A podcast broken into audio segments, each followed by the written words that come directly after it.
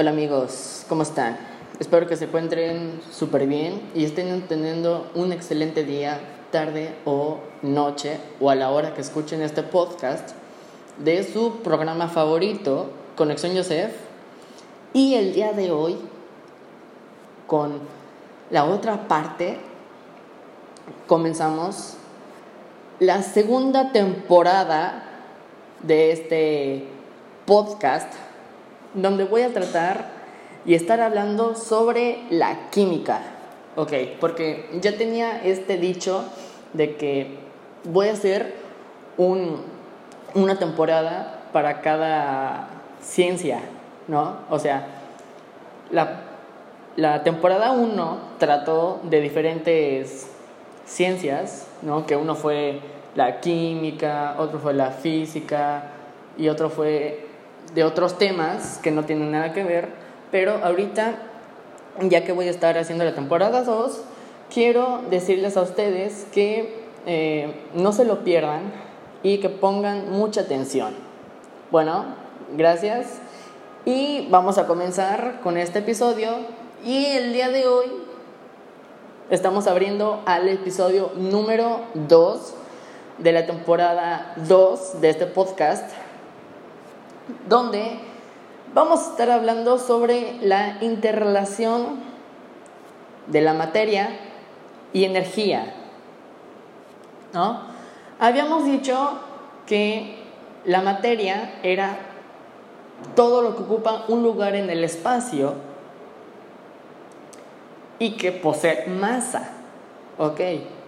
Y que la energía también se relaciona con la materia, porque tiene mucho que ver en esta parte de la química, ¿no? Por ejemplo, eh, ya dije la definición de la materia, hay que saber de cómo se interrelaciona la materia y la energía, ¿no? Y una es que tiene propiedades que son las extensivas y las intensivas, ¿ya? La masa, o más bien, no la masa, la materia tiene estados de agregación y cambios de estado. Y los cambios, ya sean nucleares, físicos y químicos, pues pueden obtener o clasificarse en energías. ¿No? También se pueden clasificar, o más bien, lo que tendríamos que ver de la materia es que, como habíamos, no sé si lo habíamos dicho o investigado en el capítulo anterior, donde vimos todo esto sobre su clasificación de la materia, que tiene todo que ver con su clasificación ya sea que es un elemento, bueno, que es una sustancia pura y que es una mezcla, ¿no? Estas son las bases de la materia, que se dividen en dos, ¿ya? Y que en estas dos, pues una sustancia pura es aquel que tiene los mismos prefijos, ¿no? Los mismos átomos, ¿no? Para tener los elementos y compuestos, ¿ya? Y ahora vamos a poner, ¿ya? Vamos a empezar ya con este episodio. Bueno, como ustedes saben, pues la materia presenta cuatro formas bajo las cuales se puede manifestar y son las que son la masa, la energía, el tiempo y el espacio. De estas cuatro, la masa y la energía se manifiestan en las transformaciones que sufre la materia, teniendo presente que todo cambio ocurre en un espacio y en un determinado tiempo. ¿Ya? Ahora, materia es de lo que están hechas todas las cosas. ¿Ya? Que la mesa, la mesa es materia, porque tiene, pues, es una mezcla, un compuesto, algo, ¿ya? Y se define como todo lo que ocupa un lugar en el espacio, que tiene masa y que es susceptible de sufrir cambios físicos y químicos. Y se clasifica de diversas formas, de acuerdo a su composición, a sus estados de agregación, a sus propiedades y a sus cambios. Así como lo había dicho, la materia por su composición se clasifica en sustancias puras, que las sustancias puras son aquellas que tienen la misma composición y propiedades que se clasifican en elementos y compuestos. Por ejemplo, estas sustancias puras son sacadas de la tabla periódica, ¿ya? Porque el elemento y el compuesto bueno, el elemento, como actualmente se conocen, son 118 elementos en la tabla periódica. En la segunda revolución de la química, en donde Dmitri Mendeleev creó la primera tabla periódica mediante sus masas atómicas. ¿Ya? Por ejemplo, el elemento se puede combinar con otro elemento para hacer un compuesto. Por eso se interrelaciona. Por ejemplo, un elemento que me gusta mucho es el sodio, porque es lo que está lo que nosotros tenemos y requerimos, o más bien el oxígeno o el nitrógeno. ¿Ya? Y luego siguen los compuestos, que los compuestos son aquellos que son sustancias formadas entre dos o más elementos. ¿Ya? Por ejemplo, al ver nosotros ver el agua podemos ver que la fórmula, ¿no? La fórmula del agua, ahí sí podemos ver que es H2O. Profe, ¿pero qué es H2O? Ok, H2O es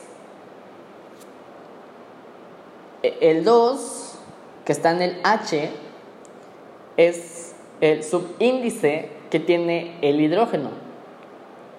O sea, hay un circulito y ese circulito es el oxígeno y luego hay otras dos circulitos que son los hidrógenos y ese es H2O. Y la mínima unidad del elemento pues son los átomos y la de los compuestos son las moléculas.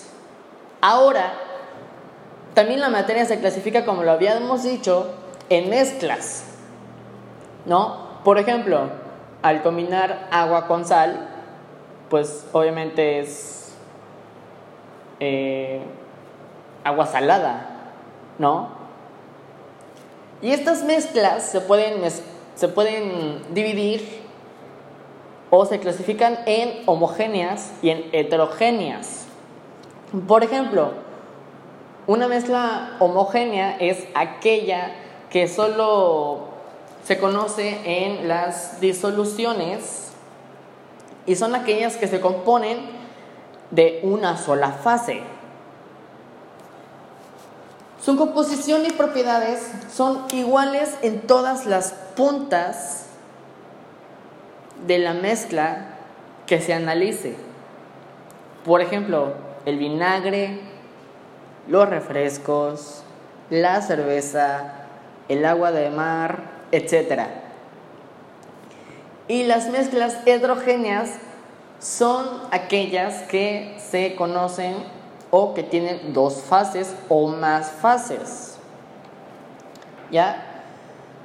Por ejemplo, el cóctel de frutas, eh, las pizzas, una pasta dental de dientes, aceite con aceite en agua, el smog, entre otras. Ahora vamos a ver los métodos de separación de mezclas como lo habíamos visto o no sé si les comenté sobre aquellos métodos que se utilizan para poder separar estos métodos de separación en las mezclas. Ya que las mezclas se pueden separar mediante métodos físicos en los que se basan en algunas de sus propiedades, en los que se pueden detallar con sus puntos de ebullición, de fusión, con la densidad, con la solubilidad, entre otras. La primera es la imantación. La imantación es este método que se aprovecha de algunas de las propiedades de algunos materiales para ser atraídos por un campo magnético, en donde el campo magnético del imán genera una fuerte atracción que si es suficientemente grande, pues logra que los materiales se acerquen a él. ¿No? Por ejemplo, este proceso lo podemos hacer si una mezcla tiene un metal ¿Y para qué? ¿Cómo separarlos? Ok. En física vimos que los metales, o más bien los imanes, pueden atraer a los metales. Tienen una fuerza de cohesión que hace que se unan, que se enlazan al imán. Pero para poder usar este método, pues sí es necesario que uno de los componentes sea traído y el resto no. O sea,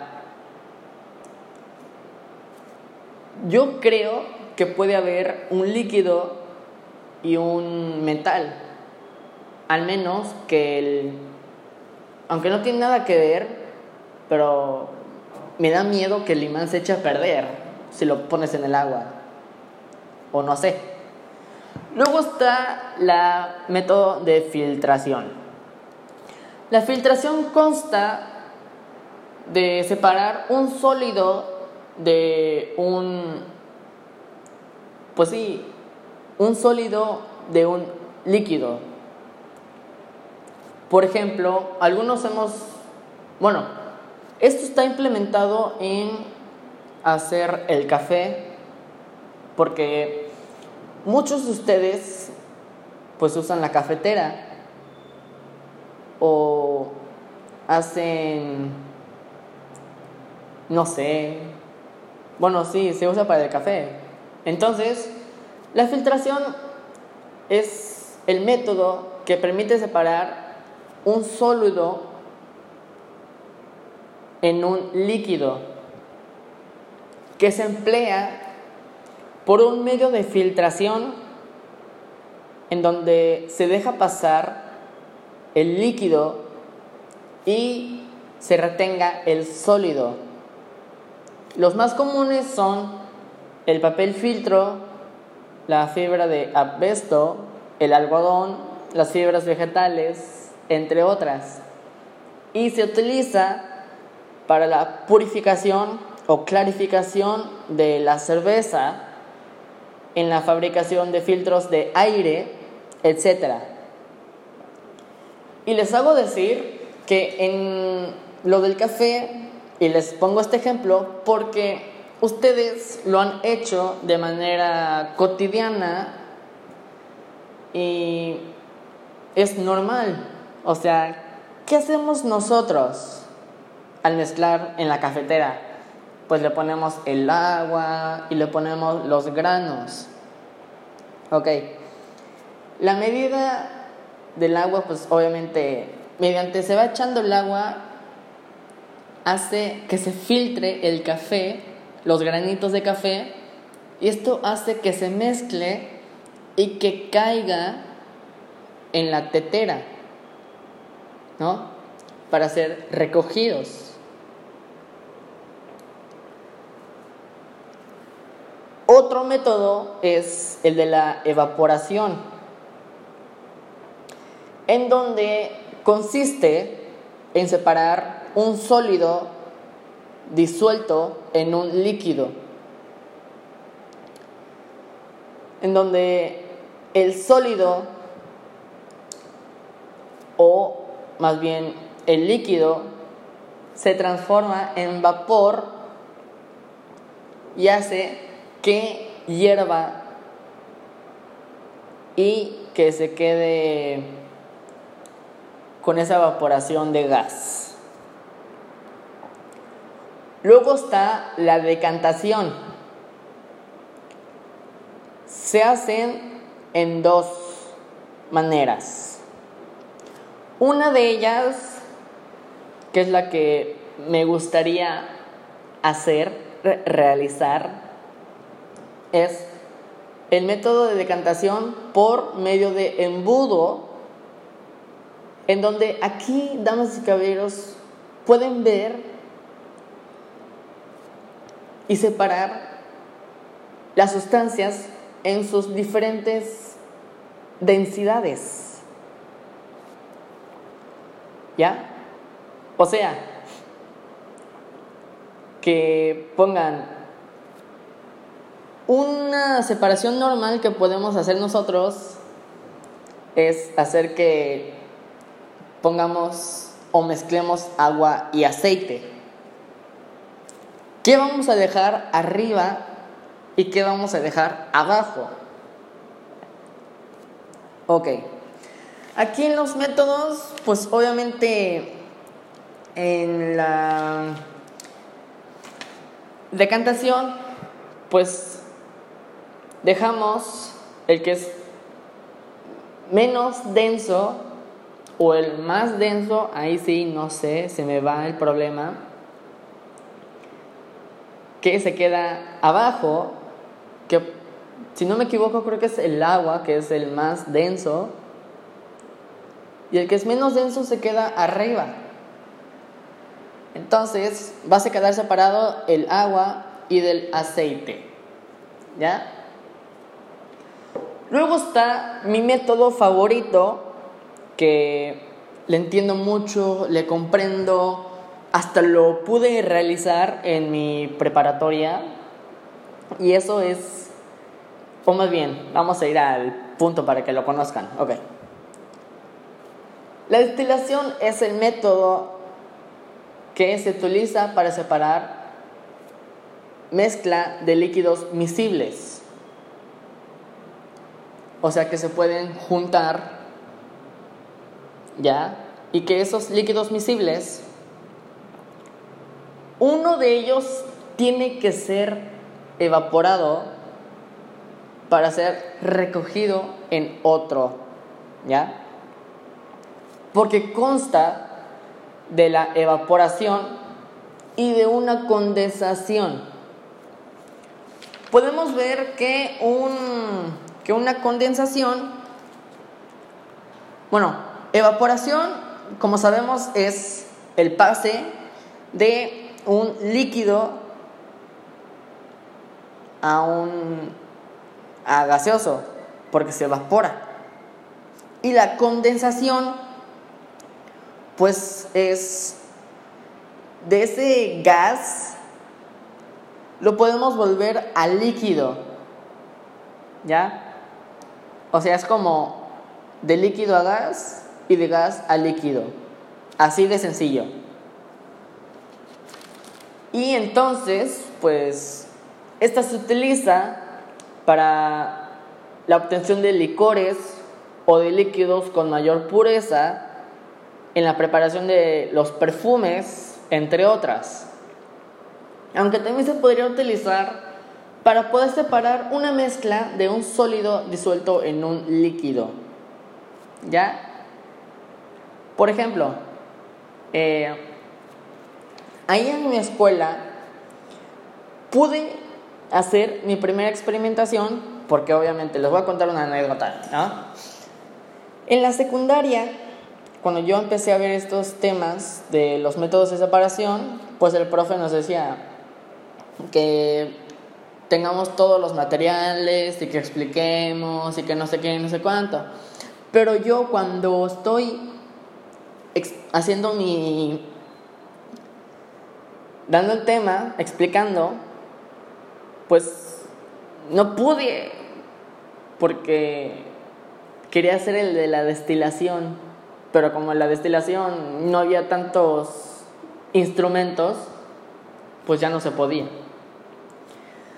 Entonces, esto quiere decir que al momento de que esos líquidos miscibles, y como lo había dicho, uno de ellos va a tener su punto de fusión, bueno, su punto de ebullición, su punto de ebullición, perdón, va a ser que se del líquido pase a gas y de ahí pasa al condensador o más bien al refrigerante más conocido y va a ser recolectado en otro vaso en donde va a ser separado. Por ejemplo, yo en mi escuela pude separar vino, ¿ya? En donde pude separar el alcohol de el jugo de uva, porque obviamente es jugo de uva con alcohol, ¿no? Entonces el alcohol hirvió a 100, 118, 120 grados centígrados y eso hace que pues caiga en otro vaso, ¿no? Luego está el de la sublimación. La sublimación pues es el paso del estado líquido al gaseoso sin pasar por el estado líquido, que se puede hacer con, con la evaporación, ¿no? Si tienes, por ejemplo, este, vamos a pensar, ¿no? Vamos a hacer como un ejemplo, ¿no? Aunque no es real, pero quiero que lo entiendan. Es cuando yo quemo tierra y de esa tierra tiene que ser evaporada sin pasar por el estado de agua. No, porque el líquido es agua. Entonces, no puede pasar por agua y tiene que ser gaseoso. Eso es sublimación. Que se emplea, eh, que se puede calentar que al mezclar la mezcla, pues debe colocarse en un recipiente para que se recoja y que se puede sublimar. Se utiliza en la fabricación del hielo, en la separación de compuestos orgánicos, en la purificación del azufre, etc. Otro método que utiliza la medicina, cuando nosotros vamos al doctor y nos sacan sangre y quieren hacer puros métodos, pues utilizan el de centrifugación. Este método consiste en, en las densidades y se utiliza para separar un sólido muy finito que está mezclado con un líquido. Y se usa una máquina llamada centrífuga en la cual permite un mediante movimiento acelerado de rotación de giros y giros y giros en lo que provoque la sedimentación de estos componentes de la mezcla con diferentes densidades. Pero por centrifugación se separa el plasma de la sangre, grasas y sustancias sólidas de la leche en análisis de la orina. Luego está la solubilidad. La solubilidad permite separar sólidos de líquidos o líquidos de líquidos al contacto con un solvente que reacciona con uno de los componentes de la mezcla. El componente soluble es arrastrado por el solvente para su posterior separación, la cual puede hacerse por decantación, filtración, evaporación, destilación, pero este método se emplea para la preparación y análisis de productos farmacéuticos. Luego está la cromatografía, que su nombre proviene del griego croma, que es color, y gragen, que es la escritura, que más bien significa escritura por distinción de colores. Y es un método muy vistoso e interesante utilizado para poder separar o determinar los componentes de una mezcla que se utiliza para la separación de los pigmentos, de las proteínas, en la obtención de colorantes para los cosméticos. Luego está otro que es el tamizado, en la cual se utiliza para poder separar partículas sólidas de diferente tamaño utilizando coladores de diferentes tamaños y que en los orificios tienen agujeros colocándolos en orden creciente al tamaño de sus orificios, ya que los coladores reciben el nombre de tamiz y están elaborados de telas mecánicas. Ahora, la cristalización es un proceso en el que se forma un sólido cristalino y es aquella que por medio de la cual se separa un componente de una solución líquida, transfiriéndolo a una fase sólida en forma de cristales que se precipitan. Se utiliza cuando se quiere obtener una sustancia cristalina con alto grado de pureza fácilmente. Esta se utiliza para la producción del azúcar o la sacarosa, que es la sal común, o cloruro de sodio, en los antibióticos o químicos en forma de polvos o cristales. Ahora, ya que vimos todos los métodos de separación, ahora vamos a ver las propiedades de la materia. Las propiedades de la materia son aquellas que permiten identificar o diferenciar una sustancia de otra. En general se puede decir que la materia presenta dos propiedades medibles, que son las generales o extensivas y específicas o intensivas. En las propiedades, como lo había dicho, las intensivas y las extensivas se dividen, las intensivas se dividen en físicas y en químicas. Por ejemplo, una propiedad física, pues como lo había dicho, pues tiene que ver todo con su punto de fusión, con la densidad y el color. Y en la química, pues tiene que ver todo lo que sea reactivo, ¿no? Por ejemplo, cuando quemas un papel, pues es como lo que nosotros aprendimos en la primera revolución de la química, o más bien se las digo ahorita. La ley de Flogisto, o bien la teoría de Flogisto, es producida por Antoine Lavoisier en 1400 y algo, que no me acuerdo, en Francia, donde dice que todo está relacionado con tener una alta temperatura y poder quemarse. ¿Ya? Y entonces esta, pues obviamente se combustiona. Por eso, por eso todos decimos de que se combustiona. ¿No? Porque todo, toda materia tiene altas temperaturas que se puede llegar a quemarse muy rápido. Por ejemplo, si nosotros encendemos un papel, pues este papel va a ser combustión, porque va a ser cenizas. ¿No?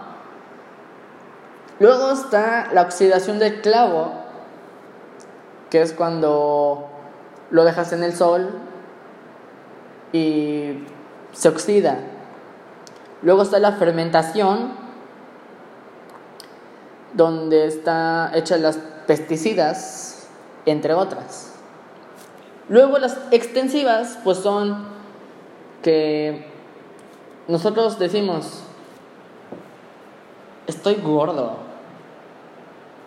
Entonces, con solo decir eso, ya decimos que es el peso. ¿No? O sea, el peso es pues la gravedad, ¿no? Porque no es lo mismo peso y masa. Eso sí, no. No me acuerdo qué eran esas dos, la diferencia, en el otro episodio se les digo, pero no me acuerdo ahorita. Luego, el volumen, pues tiene todo que ver con el... Es todo lo que tiene un lugar y que ocupa un lugar que es unidad cuadrada. No, unidad cúbica si no me acuerdo. Y la inercia es todo lo que no tiene movimiento y tú le aplicas el movimiento. ¿Ya? Es todo movimiento que está que tiene inercia, al menos que tú le apliques una fuerza. Ok. Las generales son aquellas que poseen todos los cuerpos y dependen de la cantidad de materia, que son adictivas. Por ejemplo, la masa, el volumen, la longitud, la inercia, la elasticidad, la procesidad y la divisividad. Y las específicas, pues son aquellas que no depende de la cantidad de materia, que son propias de cada sustancia y sirven para identificar una sustancia y a su vez se clasifica en propiedades físicas y propiedades químicas. Las físicas pues son aquellas que tienen características propias de las sustancias que las permiten distinguir una sustancia de otra. Aquellas que tienen que ver con el aspecto de las sustancias y con su comportamiento físico sin que se modifique la composición química de la sustancia. Algunos ejemplos de las propiedades físicas pues es el sabor, el punto de fusión, la dureza, si está duro o no, si la, es la solubilidad, la temperatura, si es frío, si es caliente, si tiene mucho brillo o no tiene mucho brillo, si conduce electricidad, si no conduce electricidad y así. Otras son las propiedades químicas, que también sirven para poder identificar una sustancia en donde las propiedades químicas pues son aquellas que describen el comportamiento químico de las sustancias. Es decir, que se manifiestan mediante una reacción alterándose la constitución de la materia, cambiando su estructura o bien dar origen a uno o más productos diferentes. Las propiedades químicas incluyen la tendencia a reaccionar con diversas sustancias, a enumerarse o corroerse. Por ejemplo, que es tóxico, que es explosivo, que es combustivo, que es la acidez, oxidación, etc. Se pueden hacer las siguientes preguntas para saber si hay alguna propiedad química. Por ejemplo, arde en el aire. ¿Qué ocurre cuando se coloca en un ácido? ¿Es tóxico? ¿Se descompone en una sustancia cuando se deja al aire? actúa como veneno o cancerígeno, es explosivo, se descompone por acción del calor. Algunas propiedades, como ya las había dicho, es de las físicas, pues es el punto de ebullición, el punto de fusión, su conductividad eléctrica, la térmica, la densidad, viscosidad, maleabilidad, dureza, color, punto de congelación, el brillo, el olor, la ductibilidad, el sabor, entre otras. En la química, que reacciona con el oxígeno, que arde en la presencia del oxígeno, que reacciona con el agua, con los ácidos, que se descompone por el calor, que si es tóxico, venenoso, cancerígeno o explosivo, que libera burbujas y flama. Por ejemplo, ya después de que ya vimos todo esto, vamos a ver los estados de agregación. Los estados de agregación se dividen en cuatro fases o se clasifican en sólidos, líquidos, gaseosos y plasma. Más a detalle vamos a ver sobre ellos. Por ejemplo, los estados de agregación se refiere al estado en el que se presenta la materia, que depende de las condiciones de la temperatura y presión a la que se encuentre sometida la materia y pueden ser el sólido, líquido, gaseoso y plasma. Los sólidos pues tienen una forma y un volumen definido, lo cual se debe a que las moléculas están muy unidas y que no se pueden casi ni mover, o sea que es nula. Por ejemplo, el hielo, el azúcar, la sal, el vidrio, el hierro, el acero, el plástico y el ladrillo. Pero algo bien sencillo que nosotros podemos identificar fácilmente es el hielo. Pero esto vamos a verlo un poco más adelante porque son los cambios de agregación. O sea, que por ejemplo, ¿Qué pasa si yo paso de líquido a sólido?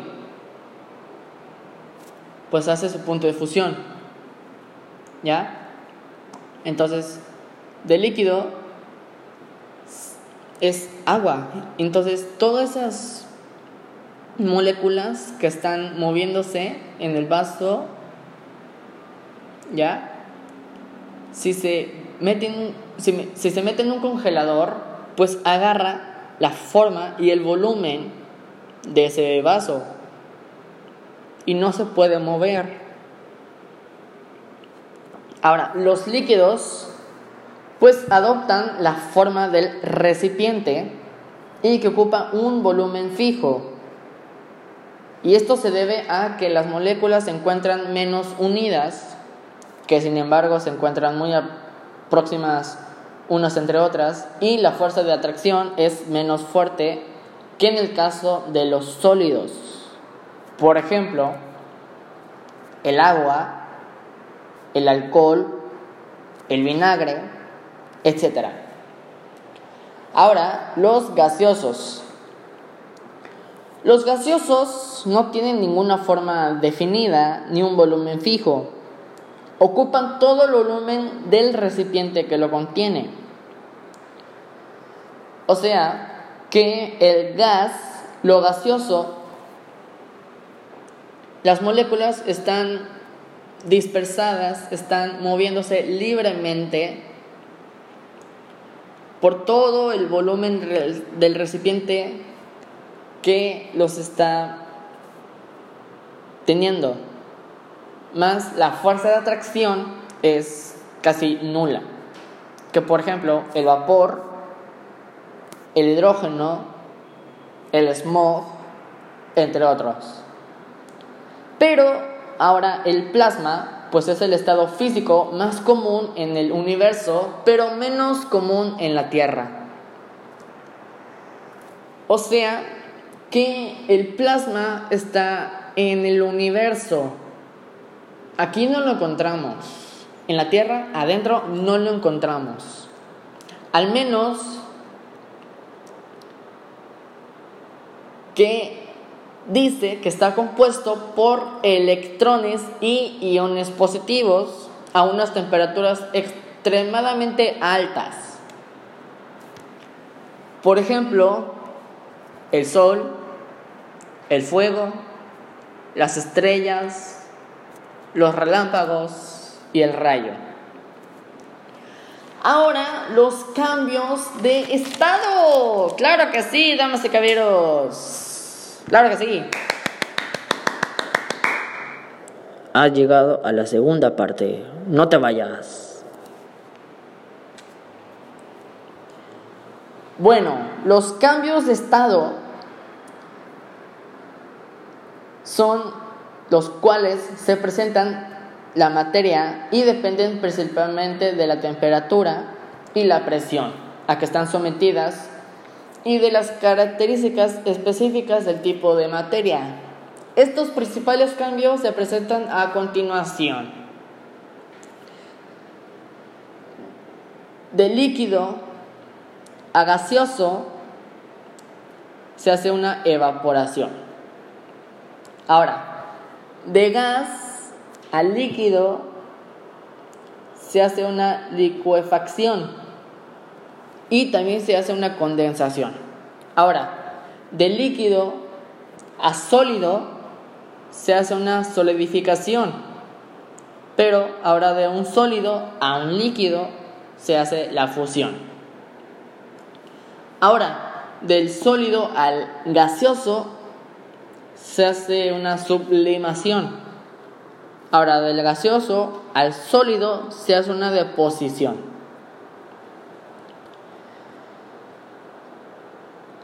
Ahora vamos a ver los cambios de estado en la naturaleza.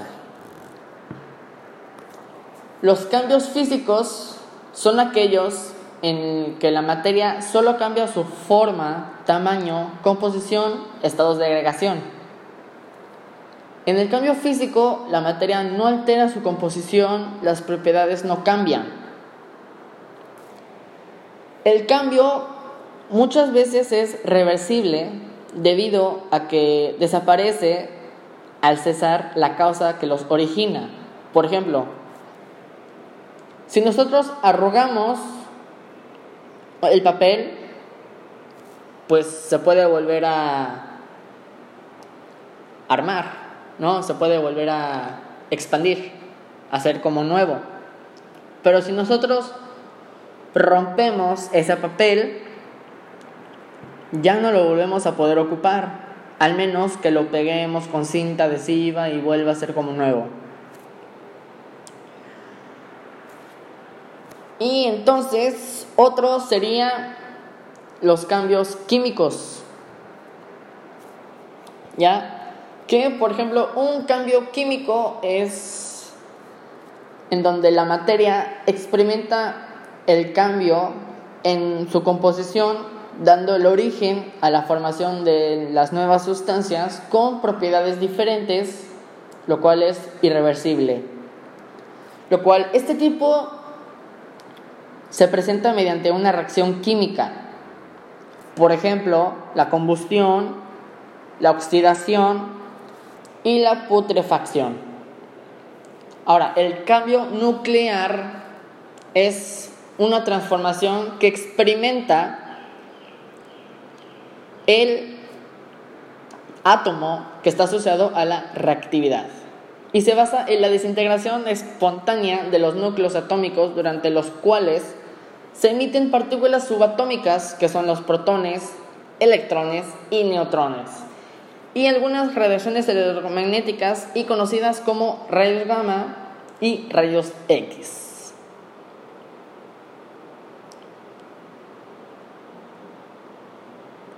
Y hasta aquí el video o más bien mi despedida. Espero que te haya gustado este episodio de tu programa favorito, Conexión Yosef. Y no olvides sintonizar mañana a la misma hora. Les agradecemos por su sintonía. No se despeguen de su día. Los quiero. Gracias.